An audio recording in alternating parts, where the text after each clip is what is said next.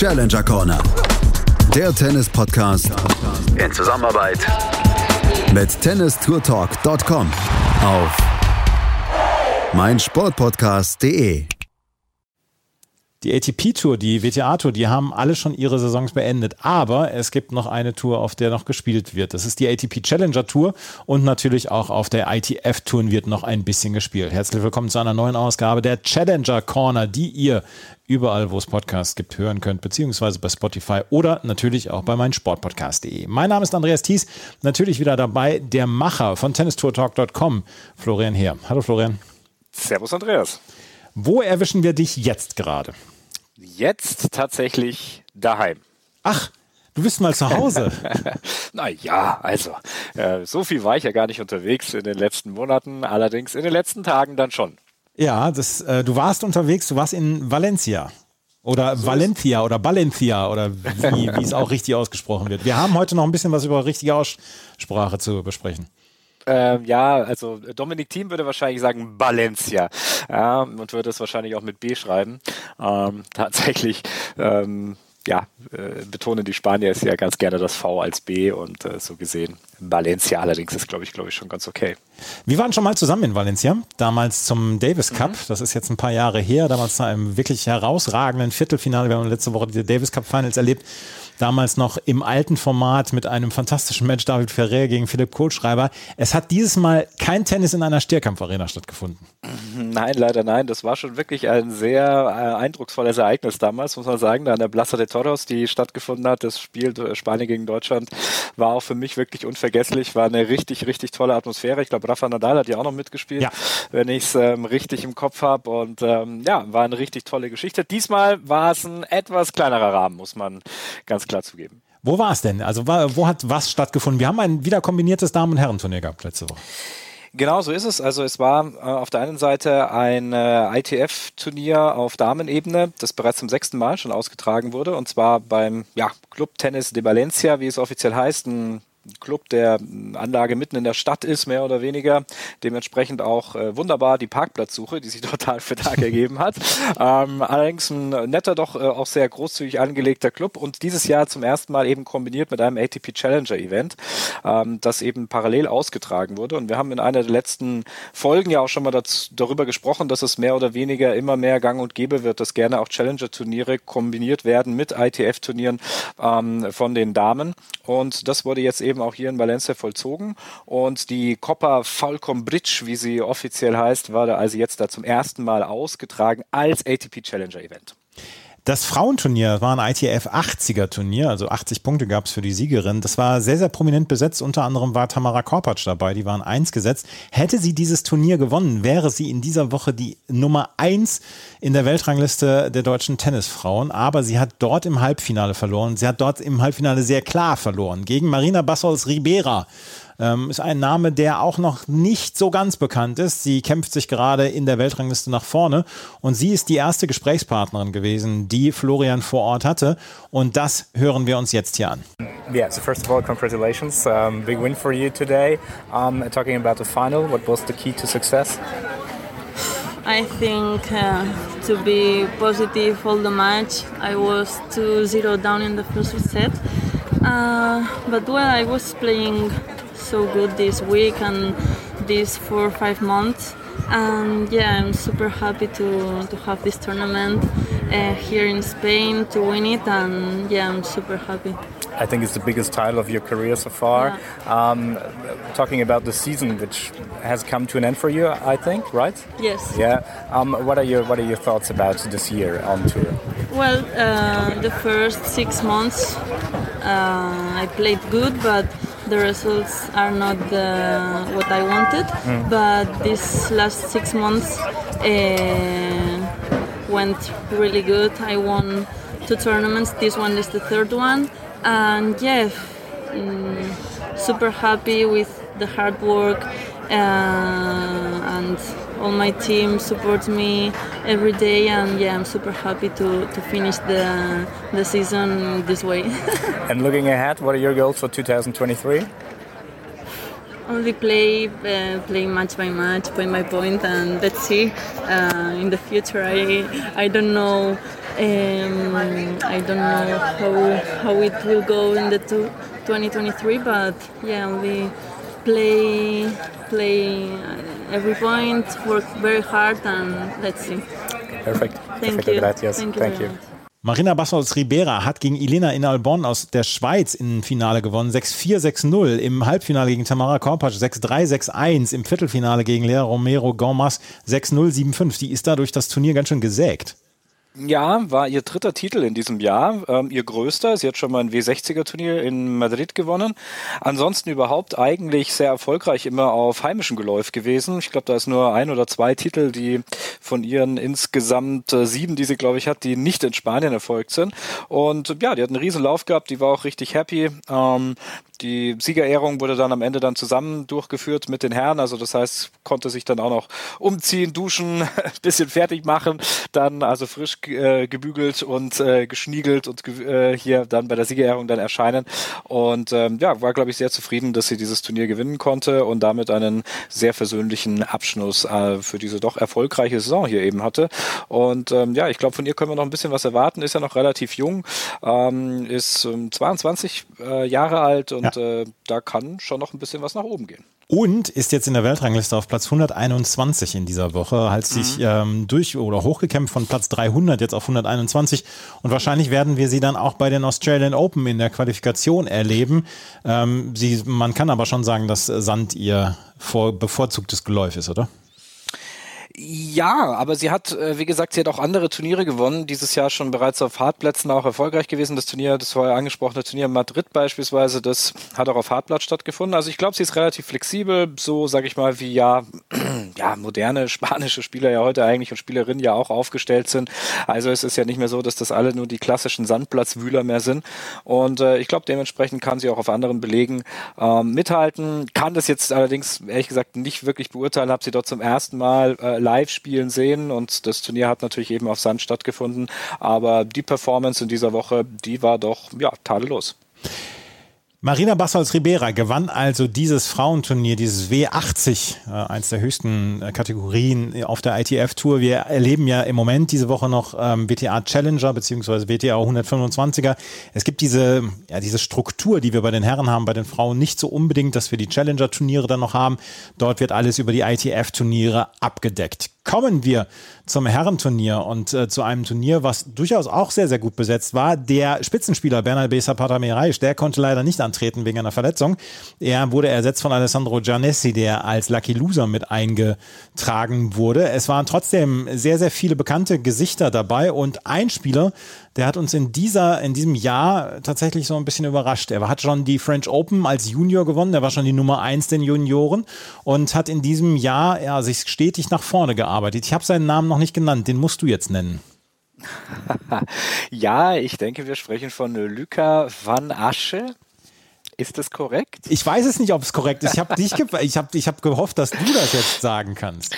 Ja, ich muss ganz ehrlich gestehen, ich habe natürlich den Moment verpasst, ja, wo ich ihn nach der korrekten Aussprache hätte fragen können. Ähm, aber dadurch, dass er ja auch einen internationalen Background hat ähm, mit ähm, ja belgischen Wurzeln unter anderem, also wäre wahrscheinlich Asch äh, am Ende die wahrscheinlich richtige Betonung. Van Asch wäre dann wahrscheinlich mh, die Mixtur aus einer belgisch-französischen Kombination. Aber ich werde es beim nächsten Mal nachholen, versprochen. Luca van Asch, wir äh, werden uns jetzt erstmal darauf einigen, auf diesen Namen. Er ist 18 Jahre alt und die Franzosen, ja, da tritt ja so langsam die ganz goldene Generation ab. Und das war ja auch so ein Punkt, den du angesprochen hast im Interview. Das hören wir jetzt erstmal und dann sprechen wir über die goldene Generation und seine Nachfolger.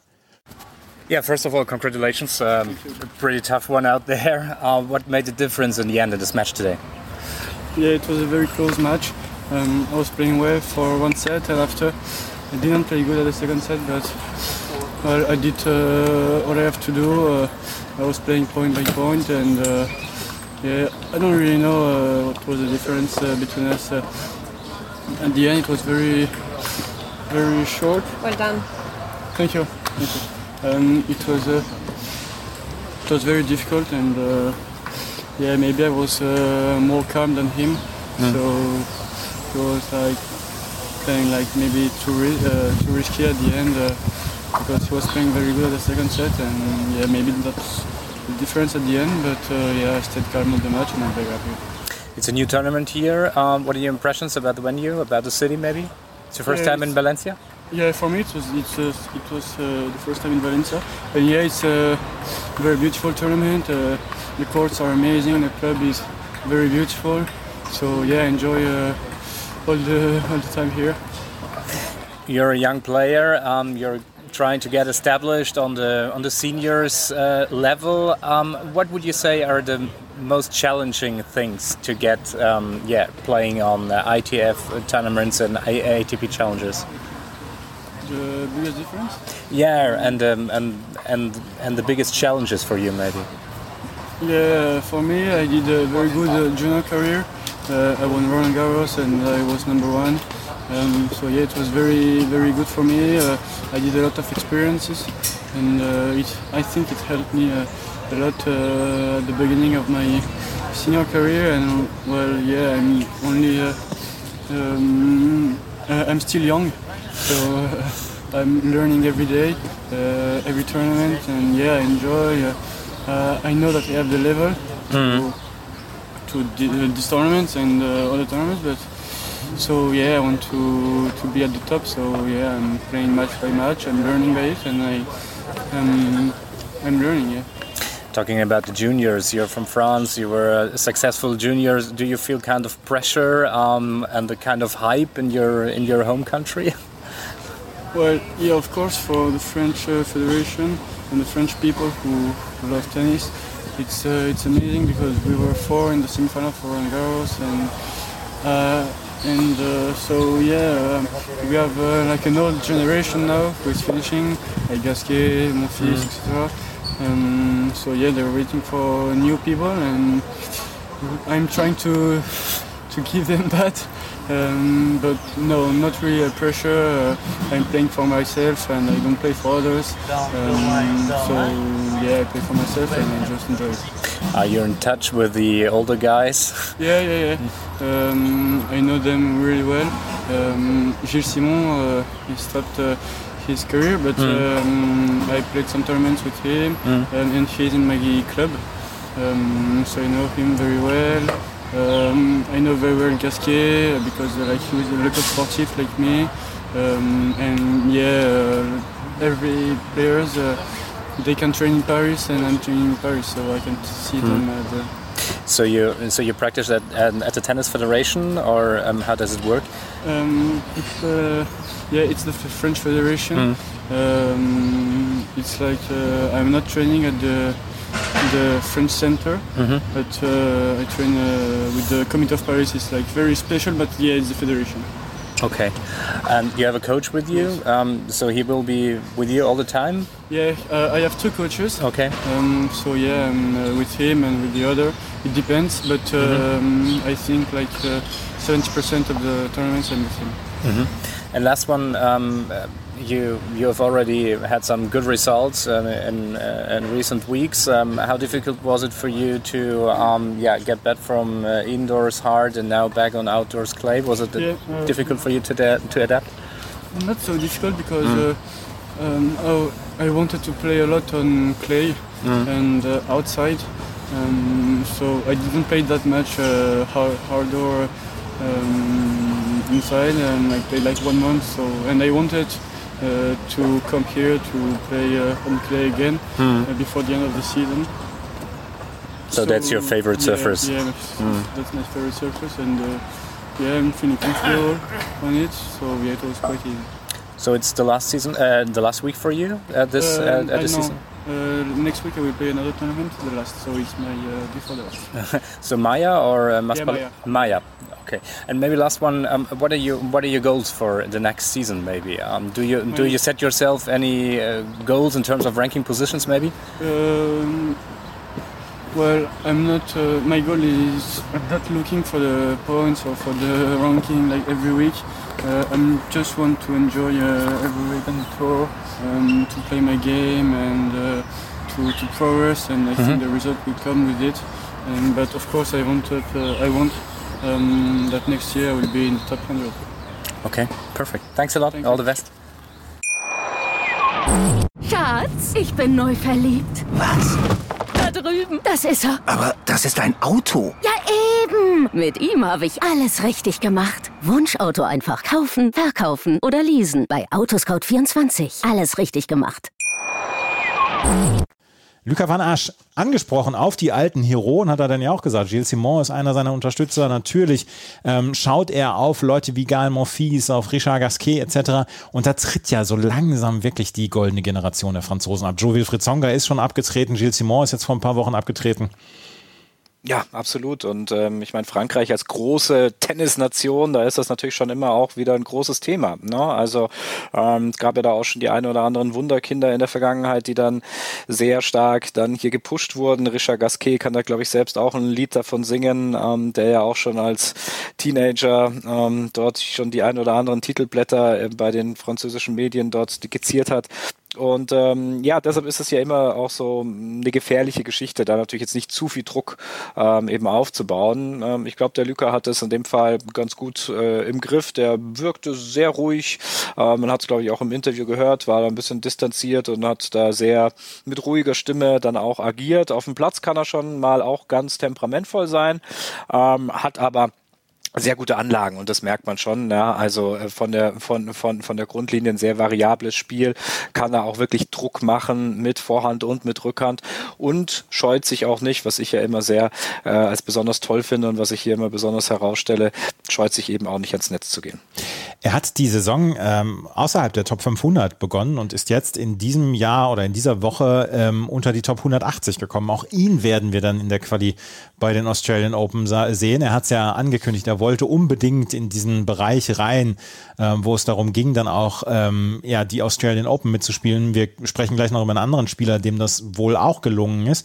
Aber ähm, Luca van Arsch, der hat sich wirklich durchgekämpft durch dieses, ähm, durch dieses Jahr und, ähm, ich glaube, der Hype ist schon relativ groß um ihn rum, gerade in Frankreich. Ja, es kam ja auch, glaube ich, so in dem Interview ein bisschen raus, er ist sich dessen schon bewusst. Ne? Mhm. Ähm, eben deshalb, aufgrund dessen, dass eben, ja, äh, Frankreich eben diese große Tennisnation ist und man natürlich jetzt eben merkt, dass die alten Recken, wie man so schön sagt, dann jetzt eben dann langsam die äh, Arenen verlassen. Also schaut man natürlich schon, wo sind die Spieler, die in deren Fußstapfen dann vielleicht irgendwann mal treten können. Und ähm, er ist sich dessen bewusst, ähm, aber ich glaube, er kann das ganz gut handeln. Auf den Sandplätzen fühlt er sich eben sehr wohl. Ähm, die Woche ja auch noch in äh, Maya gespielt, das in Portugal dann die Saison beendet. Und er weiß aber auch ganz zielstrebig, was er kann. Und das ist, glaube ich, immer, finde ich immer, ist so ein Indiz bei den jungen Spielern, die auf der Challenger Tour sind, wo man dann schon merkt, na, also die wissen schon ganz genau, was sie können und was sie auch erreichen können. Und ähm, ich ehrlich gesagt gehe davon aus, dass wir ihn nicht mehr so lange auf der Challenger Tour sehen werden. Das glaube ich auch nicht. Äh, Luca van Asch in der ersten Runde Andrea Collarini besiegt, in der zweiten Runde dann nach Aufgabe von Roberto Caballes bei Jena ähm, in die nächste Runde gekommen. Dann hat er Javier Barranco Cusano besiegt und dann äh, ah, Pablo Lamas Ruiz hat er noch besiegt, bevor er dann im Finale unterlegen war. Und in diesem Finale war er aber sowas von klar unterlegen. Und da hat jemand auch groß aufgespielt, den wir in diesem Podcast schon angesprochen gehört haben. Also, dass über ihn gesprochen worden ist, aber den wir selber noch nicht äh, vor dem Mikro hatten, beziehungsweise den Florian noch nicht selber vor dem Mikro hatte. Das war Alexei Krutik. Der hat dieses Turnier gewonnen und das mit einer wirklichen famosen Leistung im Finale gegen Luca von Arsch 6-2, 6-0. Ihn hören wir jetzt auch im Interview und dann könnt ihr mal reinhören, äh, mit wem äh, Florian in diesem Jahr schon gesprochen hat, der eine Bezugsperson von Alexei Krutik ist. Well, Alexei, first of all, congratulations, great final. Uh, what made a difference in the end of this match today? Uh, well, uh, I have no words to describe about the final because uh, from the first for the first point, I tried to be aggressive. I played with him uh, this year already. Uh, it was a tough reset match, so I knew how to how to play and what to do to, to beat him. And but today I played played amazing. It was my day, so yeah, I'm very happy for this. And maybe not only this day, because the entire week was a great one for you, right? Yeah, this is the, the best week, I think. The doubles title I, I didn't expect because I signed for doubles like five minutes before the sign in uh, with my friend Roca, and uh, yeah, amazing week. now the season is yeah almost over, or is it over for you? Will no, you have another week? Uh, tomorrow I go to another tournament in, in Porto, Maya. In Maya, yeah, okay. Maya, so the So- last week. Yeah, the season. exactly. But I think um, there is a chance to look back at um, yeah uh, at the season. Uh, what are you What are your thoughts about Uh, it? it was uh the most difficult season in my life. Uh, yeah, because I, um, I I think I was at home for like three, like for one month in, in January, and from January I'm uh, like uh, these uh, 11 months in, uh, yeah on tournaments or in other places. So yeah, it was a challenge, challenger, like a difficult week for me, a difficult year. I think you um, traveled with Rudolf Molliker. Is it Yeah, correct? I think yeah. also you did here. Um, Yeah, have you already been in touch with you? Um, Yeah, I'm of talking he, about after he the wrote me after the after all the matches. He's writing me the congratulations. Yeah, uh, Rudy helped me a lot this year. He, uh, yeah, he's my good friend, and uh, we we stay in touch all the time. We practice in Berlin. I live like because of him. I live in Berlin. Yeah, so And um, maybe what are your what are your goals for the rest of the uh, or not for the rest of the season, but for next season? I have to say. uh, no, my goals, my, my my goal for this season was to get to Australian Open. I got successfully after this after this uh, this win. I think for next season, like top hundred. Yeah, why not?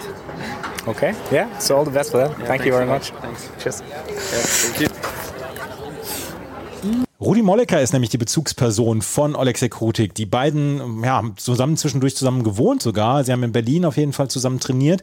Und Rudi Mollecker hatte ja in seinem Interview damals schon angesprochen, dass er ja, ihn, er ihn so ein bisschen unterstützt dadurch, dass er in die Ukraine im Moment nicht zurück kann und ähm, nicht im Moment nach Hause kann und deswegen eine, eine Basis brauchte, wo er dann auch spielen konnte. Das ist ja im Moment so ein bisschen dann auch Berlin. Genau, also das war, glaube ich, die Folge in Madrid, die wir, äh, Genau. ich mit Rudi, Rudi Mollecker gefo- äh, ge gesprochen habe. Ähm, ja, war es, glaube ich, März, äh, sowas, glaube ich, März, April dürfte wahrscheinlich der Zeitraum gewesen sein. Also noch im Frühjahr diesen Jahres. Und äh, da hat er eben gesagt, dass sie zu zusammen eben auch unterwegs sind auf der Tour. Ne? Also er mehr oder weniger unterstützt, sie kennen sich eben. Und ähm, er ist dann eben mit nach äh, Berlin gekommen. Ähm, Rudi Molliker hat dann im Endeffekt so ein bisschen vermittelt, wenn es darum geht, eben Trainingsmöglichkeiten zu beschaffen. Und das scheint also bis jetzt ähm, mehr oder weniger Bestand zu haben. Man muss allerdings sagen, ähm, auch hier ist die Frage, wie lange funktioniert das noch zwischen den beiden, dass sie Ja. zusammen auf denselben Turnieren unterwegs sein können. Molliker war ja auch in äh, Valencia ist, glaube ich, als äh, Lucky Loser in das äh, Draw reingekommen. Ähm, dann allerdings eben in der ähm, ersten Runde ähm, verloren gehabt oder sogar in der Qualifikation gescheitert. Bin ich mir jetzt gar nicht sicher. Muss jetzt nochmal auf den Blick auf das Draw werfen, aber ähm, ob er es ins Hauptfeld geschafft Diese hat. Woche ich ist er auch als Lucky Loser reingekommen und hat die erste Ja. Runde verloren. Ja, ich glaube, ähm, in Valencia äh, in der Qualifikation gescheitert, ähm, aber war eben dort auch mit unterwegs.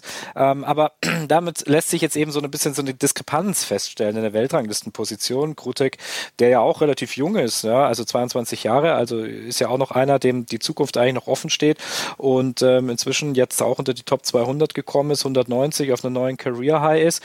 Und da geht dann natürlich dann auch schon langsam der Blick in ähm, die ja, größeren Turniere langsam. Und das war auch schon sein zweiter Titel, den er in diesem Jahr gewonnen hat. Hat in Prag bereits schon mal einen 50er Challenger gewonnen gehabt. Der ist in Valencia als 90er Kategorie natürlich ganz klar der bisher größte Erfolg. Und er hat selber ja auch erwähnt, er hat das Doppel auch noch gewonnen. Fünf Minuten vor vom Signing Entry hat er sich dann noch eingetragen fürs Doppel und hat das dann auch noch gewonnen gegen die Sabanov-Zwillinge im Finale 6-3, 7-6. Und das ist äh, ja die Woche, die kann er sich übers Bett hängen. Ja, da war er, glaube ich, also er war wirklich perplex. Er hat es mehrfach gesagt, auch während der Siegerehrung hat er gesagt, das ist äh, die absolut beste Woche, die er hatte und äh, auch auf die Final Finalperformance nochmal zu sprechen zu kommen. Also ähm, wir haben zwar jetzt über Van Asch gesprochen und gesagt, welch großes Talent er ist, aber der war chancenlos, das muss man ganz klar sagen. Ähm, Krutik hat das dominiert von der, von der Grundlinie eigentlich, wie er wollte, hat er die die, die Rallyes diktiert ähm, und äh, ganz klar, glaube ich, nicht als Referenz für das, dass er jeden Tag diese Leistung abrufen kann. Wenn er das schafft in Zukunft, dann glaube ich, wird ähm, der Weg sehr schnell in Richtung Top 100 gehen. Alexia Kotik hat also dieses Turnier im Einzel und im Doppel gewonnen und das wird nicht unbedingt vielleicht ganz im Sinne von dem Turnierdirektor Pablo Andrucha gewesen sein. Ich habe heute gute Überleitungen dabei. Äh, Pablo Andrucha ist der Turnierdirektor dort in äh, Valencia und er hätte sich wahrscheinlich einen Landsmann gewünscht als Sieger. Er hat bei den Frauen hat das eine Landsfrau geschafft, dass sie gewonnen hat. Bei den Männern hat er wahrscheinlich trotzdem mit Wohlwollen auf diese Leistung von Krutik geschaut. Aber den hattest du auch noch im Interview. Dass Pablo Andujar sich so langsam von seiner aktiven Karriere verabschiedet, das dürfte nichts Neues sein, weil er wird jetzt langsam auch dann etwas älter. Aber es hat mich trotzdem überrascht, als ich das im Interview gehört habe. Das hört ihr hier. Um, one week of tennis here in Valencia. Uh, what are your thoughts about the last eight days here? It was a big success for us. I think it was a great tournament, although no, no.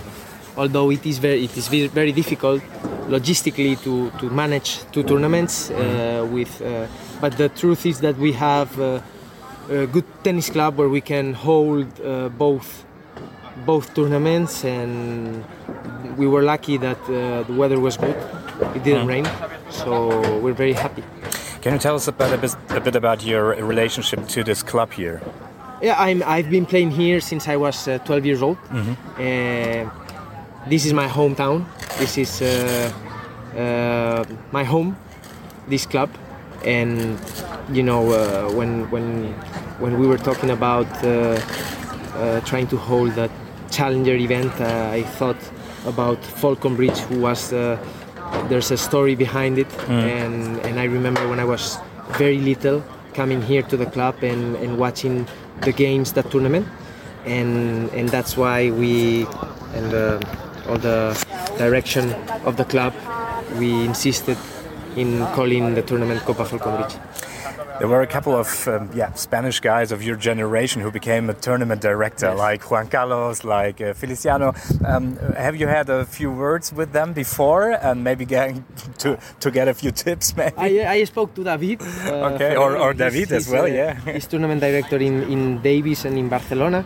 And of course, he told me sometimes it is not easy. Sometimes, uh, you know, mm, players are not happy with some decisions that you Mhm. take, but uh, that's your role. And I tried to give uh, my best to try to keep everyone happy. Although, I know uh, that's not that's not easy sometimes, but I tried my best and with my experience to to try at least the sport the, the sports part, Mhm. the tennis part, Mm. um, with my experience to try to to make them live the best experience possible.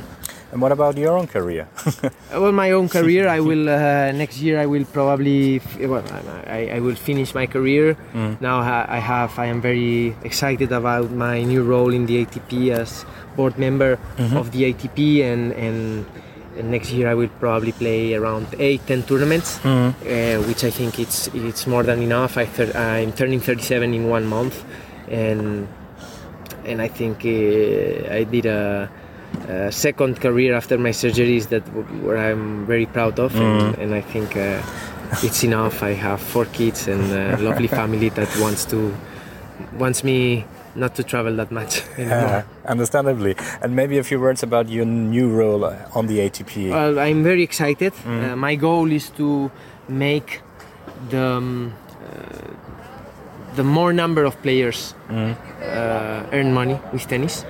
That's my role. Mhm. I'm going to work hard. I'm, I'm going to to try that as much as possible because I Mm. believe all the players, top 300 players, are amazing professionals. Even even even more.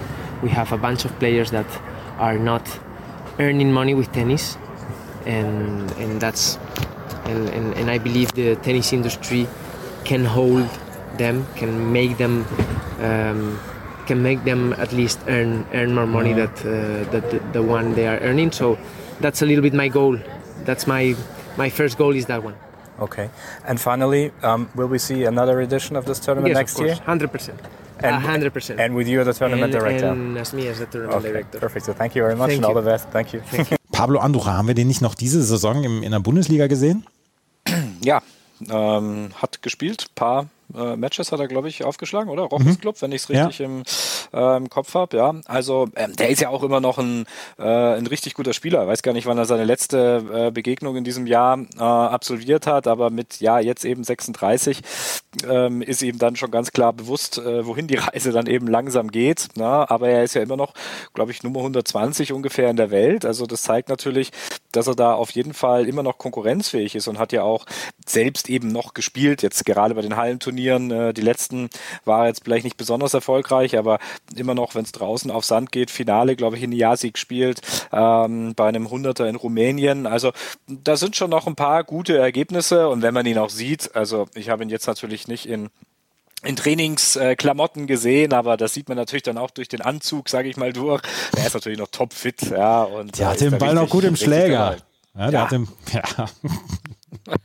Und er war, er, er war Master of Ceremony, muss man auch ganz klar sagen. Also am Ende sollten da die Champagnerflaschen oder Cava-Flaschen dort äh, geköpft werden und ähm, die Spieler waren so ein bisschen zurückhaltend. Und dann, ähm, das ist der Ton, äh, Turnierdirektor dann mit gutem Vorbild nach vorne gegangen, hat die Flaschen genommen, hat sie geköpft und dementsprechend dann auch über die gesamten Organisatoren, Ballkinder und Spieler Sehr und so gut. weiter dann über vergossen. Ja, also hat sich dann auch hier als, als Firebeast geoutet. Sehr gut. Anducha, das Firebeast. Das ist doch ein sehr, sehr schöner Abschluss für diesen Podcast.